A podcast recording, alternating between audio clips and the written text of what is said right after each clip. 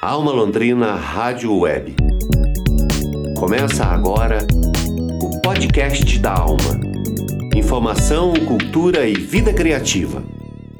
Quarta-feira, 9 de setembro de 2020. Bom dia!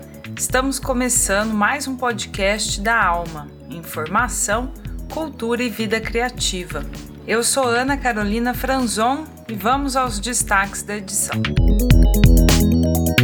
Boletim Covid-19 pauta segurança e evidência científica para você fazer distanciamento social que funciona para sua proteção. A segunda parte da entrevista de Bruno Leonel com os pesquisadores do projeto de livro que conta a história do prédio do Movimento dos Artistas de Rua de Londrina.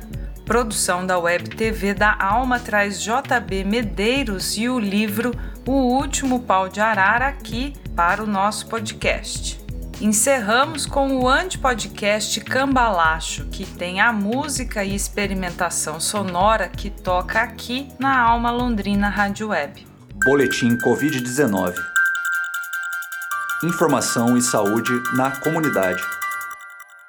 A gente começou essa segunda semana de setembro com a situação epidemiológica da cidade de Londrina bastante agravada. Como nós informamos na semana passada, nós continuamos piorando os nossos indicadores. A informação até o fechamento desta edição dava conta de que mais de 800 casos ativos da doença estão confirmados na cidade e a nossa média volante de novos casos nos últimos 10 dias subiu para 140 testes positivos por dia. Em plena estiagem de fim de inverno, com o tempo bastante seco e quente, o feriado do dia 7 de setembro de 2020 ficou marcado então por enormes e frequentes aglomerações nos mais diversos cantos do país. A gente aproveita que estão frescas em nossa memória as imagens das aglomerações nas praias, nos parques e praças para reforçar hoje, aqui no Boletim Covid-19, a importância do distanciamento social para que seja possível retomarmos o controle dessa pandemia. Quem traz a informação para o nosso podcast da Alma é a parceria com o projeto de extensão da Universidade Estadual de Londrina, projeto Safe to Well, que estuda as recomendações de segurança e faz popularização da ciência no rádio, YouTube e nas redes sociais. De acordo com o boletim Safe to Well, na última semana de agosto foi publicada uma análise em uma prestigiada revista médica, a British Medical Journal. No artigo, os pesquisadores ingleses propõem um guia visual bem gráfico que traz as cores verde, amarelo e vermelho para identificar os níveis de risco baixo, moderado e elevado em algumas situações de contato social e em grupo. O quadro ganhou grande repercussão entre cientistas e a imprensa, e eu fui tratar de entender o que, que a ciência já sabia sobre a dispersão do vírus nos ambientes e qual a inovação que esse quadro traz agora para o gerenciamento da crise. Cibele Silva Barbosa, estudante de odontologia na UEL, é quem nos explica a importância deste novo guia. O distanciamento físico é uma parte importante das medidas para controlar a Covid-19. Somado a ele, outros parâmetros como a utilização de máscaras, a higienização das mãos e o gerenciamento de espaço são necessários para a prevenção e o controle da doença. A análise feita, ela ganha repercussão, pois questiona a medida até então proposta de 1 a 2 metros de distanciamento físico, no qual baseia-se apenas em dois tipos de tamanho de gota, as grandes e as pequenas, que não conseguiriam atingir mais que 2 metros. No entanto, vários estudos mostram que existem gotas de diversos tamanhos e que elas podem atingir mais que 2 metros. Quando nós tossimos ou espirramos, a distância pode chegar até 8 metros. É muita coisa. Além disso, nós devemos considerar outros fatores para determinar qual a distância é mais segura, não somente o tamanho da gota, mas as características do ambiente em que a pessoa está, como o fluxo de ar, a ventilação, a quantidade de pessoa e o tempo em que ela permanece no local. Esses são fatores importantíssimos para delimitar qual a distância a ser estabelecida. Também perguntei a Cibele sobre o risco que correram as pessoas que estiveram em aglomerações neste fim de semana prolongado. Cibele Silva Barbosa orienta considerarmos o tempo de permanência na aglomeração, o uso de outras práticas de segurança, as características do local e, infelizmente, não existe risco zero. O que nós podemos dizer é que o risco de contrair a doença varia de baixo a alto, não existe risco zero.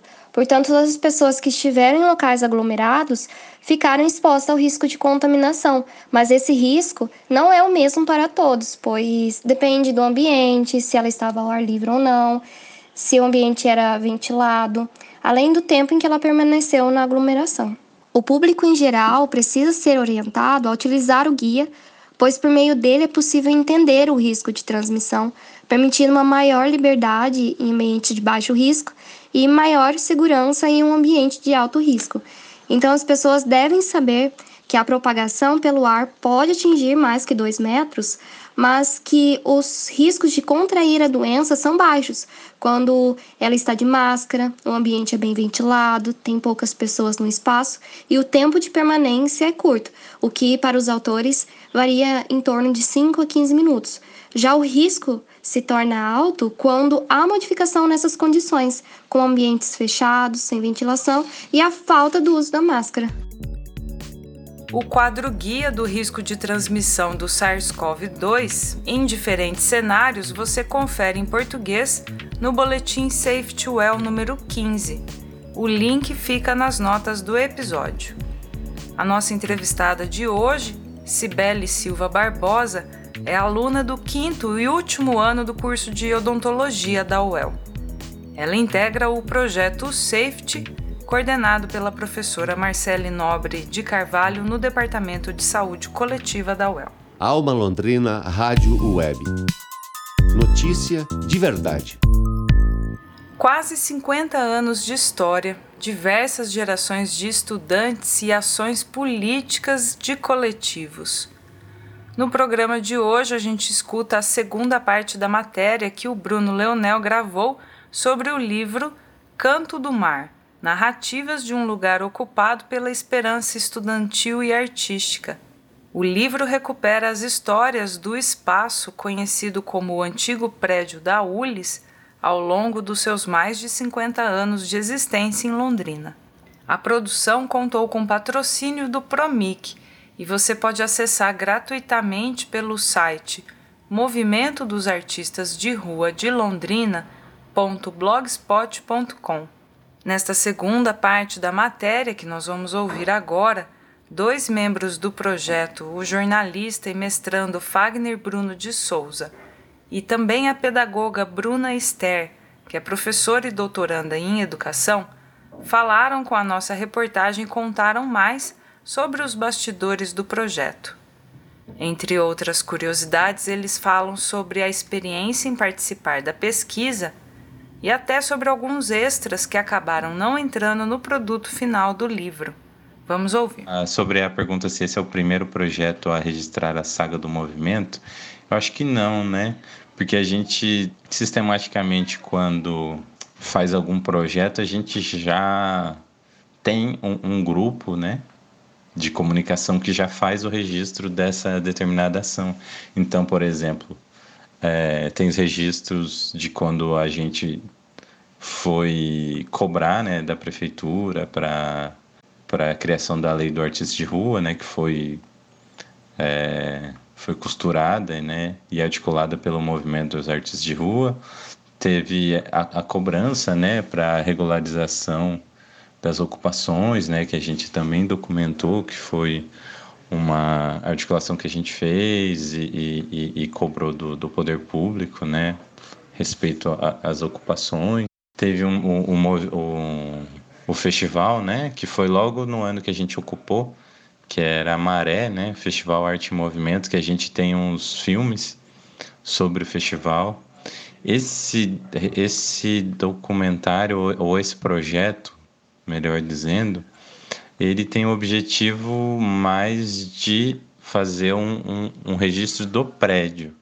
E por conta disso, a gente aproveitou para fazer o registro do movimento depois da ocupação do prédio, né? 2016 para frente. Mas o movimento ele é anterior, de 2012.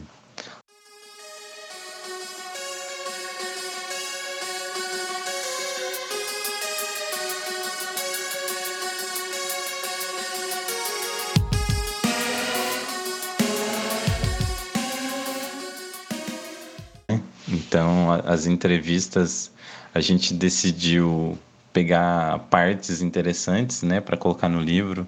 Isso do material de depoimentos, né, que que a gente teve que dar uma reduzida, né, no que, no, no que tinha de material para colocar no livro.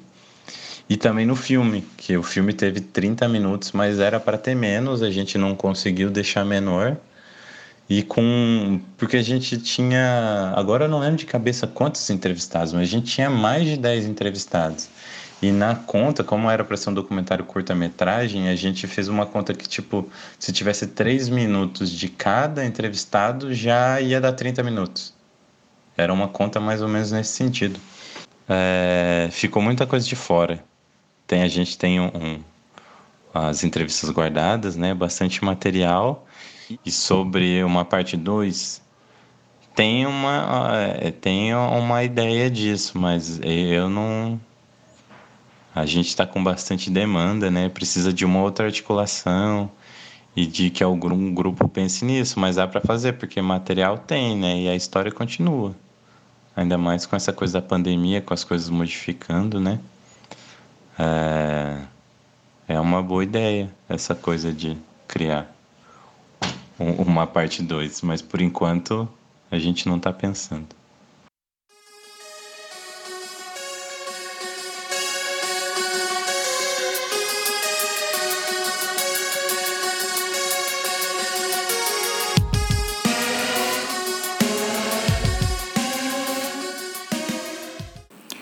Participar desse projeto de pesquisa e da escrita do livro do Canto do Mar foi para mim uma descoberta do começo ao fim.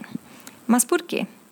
Bom, eu trabalho com o ensino de história para crianças pequenas, de 6 a 10 até 11 anos. Dialogamos sobre patrimônio, sobre história, sobre sujeito histórico, sobre a história de vida de cada um, a história dos objetos e também sobre a história da cidade.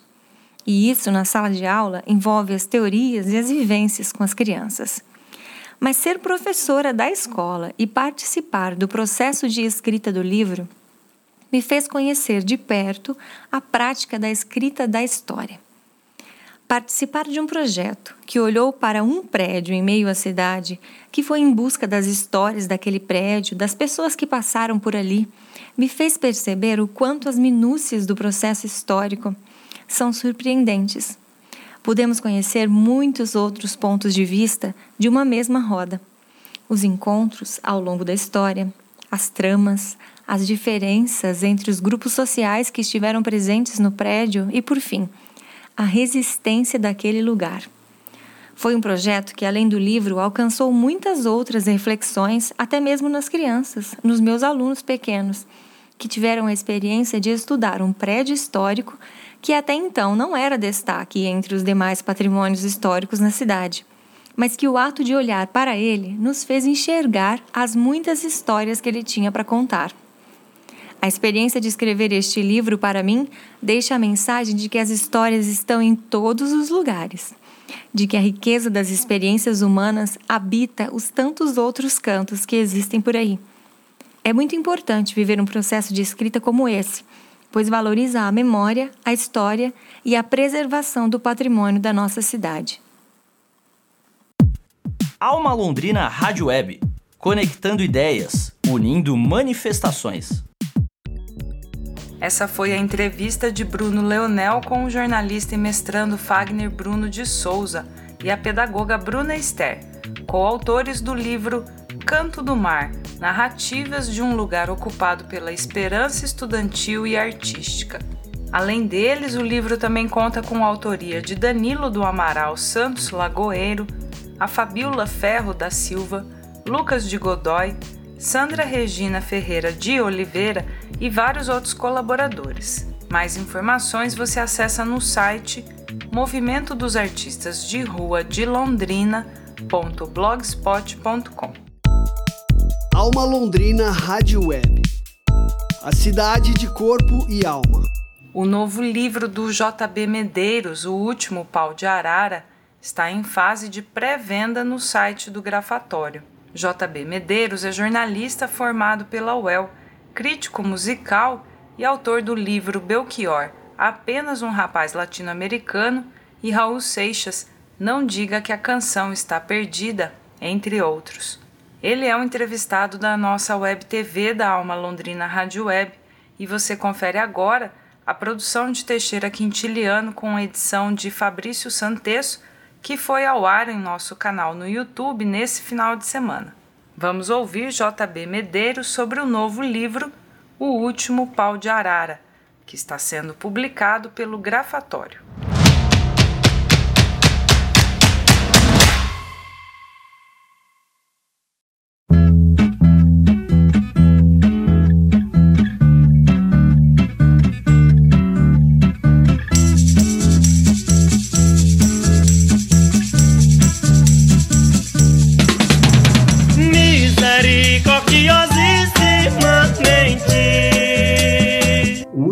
Pau de Arara é uma jornada pelo interior do interior do Brasil, é, retratada na saga de uma família de imigrantes nordestinos rumo ao norte do Paraná, num livro que mistura é, técnicas de ensaio, de romance, de biografia, de memória e que também traz alguns estilhaços da cultura pop, né?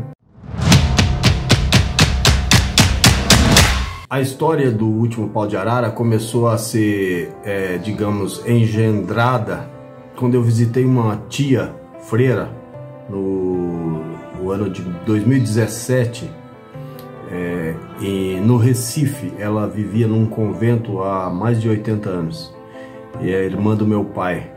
Conversando com ela, tia Alzira, eu me dei conta que meu pai jamais tinha contado a própria história, que o passado dele era meio nebuloso.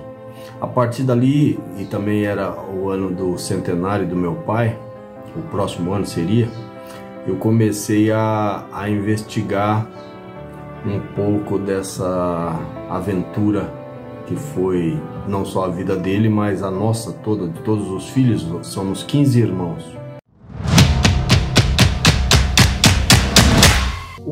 A inspiração, as inspirações foram muitas, né? Eu, eu costumo dizer que o livro que mais influenciou decisivamente foi uh, A Irmandade da Uva, do John Fante. Esse livro tem muito a ver com a minha história e eu li há alguns anos, 5, 6 anos atrás, é, durante uma viagem ao Nordeste, ao Rio São Francisco, e ele foi muito influente. Mas tem muita coisa, muita coisa, como por exemplo Histórias em quadrinhos, Maus, do Art Spiegelman, foi muito influente. É, um pouco também da velha série dos Waltons na televisão, meio melodramática, também foi importante. É, que mais? Ah, sim, tem um filme do, do Tim Burton chamado Peixe Grande e suas histórias maravilhosas, também é influente. É, tem muitas histórias que se desenvolvem, o fio delas se desenrola em torno da figura paterna. Né? E recentemente um amigo meu falou de outro livro que eu não tinha lido, que se chamava Patrimônio, do Philip Roth. Então eu fui ler o Patrimônio e realmente tem muito a ver, só que tem uma diferença crucial. O meu livro não é sobre envelhecimento, não é sobre decrepitude, é um livro sobre ah, os afetos que se encerram na memória das famílias. É, bom, Londrina é decisiva em tudo que eu me tornei como repórter, como jornalista, como pessoa também. Foi um período dos mais ricos da minha vida. Então foi, mas foi tudo coincidência. Eu trabalho é, com jornalismo, sou editor da Carta Capital e o Grafatório me mandou um livro do Arrigo Barnabé, que antes mesmo que eu soubesse que era um grupo de Londrina que trabalhou a edição do livro, eu fiquei fascinado pelo trabalho. Então, quando eu finalmente resolvi editar o livro do meu pai, a primeira é, editora que me veio à mente foi a Grafatório. Então, é muito legal porque é, marca de fato o meu retorno ao a Londrina, né? de alguma forma é o meu retorno a Londrina e é o retorno de Londrina à, à minha pessoa, né? ao meu ao meu eu. Bom, a gente decidiu né, nessa época de pandemia, eu e a Grafatório e mais o Luiz Matuto, que é o ilustrador, nós de debatemos tudo virtualmente, então nós fomos acertando detalhes e, e dicas e, e palpites aqui e ali. Mas assim que eu vi o trabalho do Matuto pela primeira vez, eu tive certeza que era o Matuto que seria o ilustrador do livro, porque é, tem muito a ver, é totalmente é, identificável a, a trajetória dele é parecida com a minha, ele em Minas, eu, eu, eu no Paraná, e, e, e ele, ele tem uma coisa, uma abordagem que, que tem muita. Eu lembro sempre do Mário Faustino, um poeta, que, cuja frase chave é tanta violência, mas tanta ternura. Esse é o Matuto. O trabalho dele é fantástico. Bom, há uma playlist é, no livro, no final do livro, que fala das músicas-chave de cada etapa do, da narrativa, né? Mas, é, obviamente, se houvesse um filme, eu iria querer acrescentar algumas outras por, por afeto mesmo, por memória. Por exemplo, é, Cemitério, do Belchior. Misericordiosi, misericordiosi, E outra que tem muito a ver também é Jardim das Acácias, do Zé Ramalho. Renegando a honra da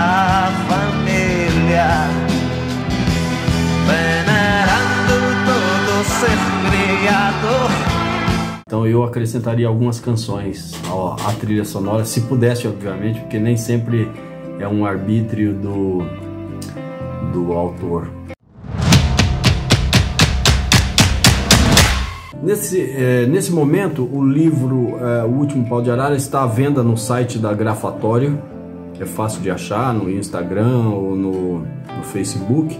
E é, tem, uma, tem uma vantagem comprar agora, porque, primeiro porque essa edição ela, ela tem as, as gravuras são impressas na própria página. Então, os 700 exemplares que estão à venda agora é, provavelmente nunca mais serão iguais no futuro. Então é uma edição muito caprichada, muito especial e que tem essa, essa unicidade, né? Ela tem é numerada, muito para quem gosta de colecionar artefatos da, da indústria editorial, como ela era feita no seu tempo de artesanato, esse, esse livro talvez seja um, um grande, uma grande aquisição.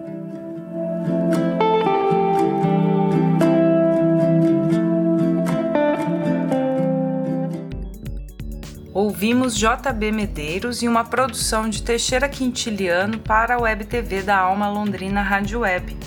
Edição audiovisual de Fabrício Santesso. Não deixe de conferir o vídeo com a entrevista e muitas fotos lá no nosso canal do YouTube. O link vai ficar aqui nas informações do episódio. Alma Londrina Rádio Web. Informação para a qualidade de vida. O Cambalacho é o antipodcast da Tapete Voador Records e da Alma Londrina Rádio Web, produzido pelo nosso editor de áudio, Tiago Franzin. E o protagonista do episódio que nós vamos ouvir agora é o Bracinho. O bracinho, que é ao mesmo tempo um braço de manequim, uma performance artística, um ser místico, uma mãozinha, um porta-copos, porta-cigarros, e o mais importante, um ótimo amigo. As gravações das interações sonoras do Bracinho aconteceram no Festival Bradamundo durante o Carnaval de 2020 em Santa Rosa do Sul, no estado de Santa Catarina, e também no Armazém do Jô, em Maringá, aqui no Paraná. E a música do projeto autoral Guiné-Bissau. É, é que sim, eu acho que a gente é muita coisa, sabe? É, como potência mesmo, como vontade de estar em vários espaços, em vários lugares, assim. E novamente, a realidade ela tem uma, uma, uma, uma característica de querer, de alguma maneira, colocar você dentro de um espaço e falar assim: ah, você, você é o professor, sabe? Você vai ficar aí, você tem uma característica que é isso daí. Não, você é o músico de tal banda e tal. E eu acho que daí pensando um pouco sobre a minha, o meu processo e, e até o momento que eu estou agora refletindo e, e, imaginando outros lugares que eu posso estar, a imaginação ela não está nesse espaço de caixa, sabe? Uhum. É, então o cara ele pode ser um músico, mas ele tem uma, uma intenção no cinema, ele pode uhum. escrever, ele pode fazer o que ele quiser, porque a imaginação é líquida. Então, se o cara ele escreve, ele também pode pensar em colocar isso dentro de uma narrativa de cinema, por exemplo, uhum. e tentar fazer uma relação com a música. Quando você começa a relacionar é, essas, essas vários, vários segmentos da, das artes para aquilo que você está fazendo, acho que você começa a criar um, um, um movimento interessante. Assim.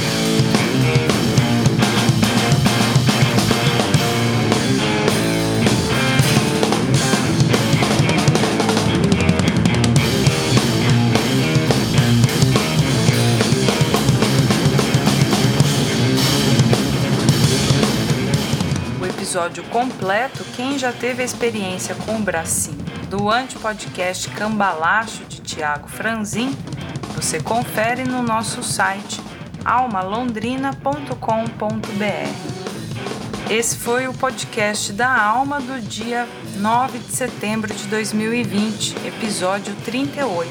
A produção é do Núcleo de Jornalismo da Alma Londrina Rádio Web, com o apoio do Promic. Edição de áudio de Tiago Franzin. Produção de comunicação de Teixeira Quintiliano. Reportagem de Bruno Leonel. Divulgação de Alexandre Jorge e a coordenação geral de Daniel Thomas. Eu, Ana Carolina Franzon, na produção de jornalismo e apresentação. Nós agradecemos a sua audiência e voltamos amanhã, quinta-feira, às sete da manhã, lá no site da Alma Londrina também no Spotify e agora no Google Podcasts. Siga a gente por lá também. Até mais!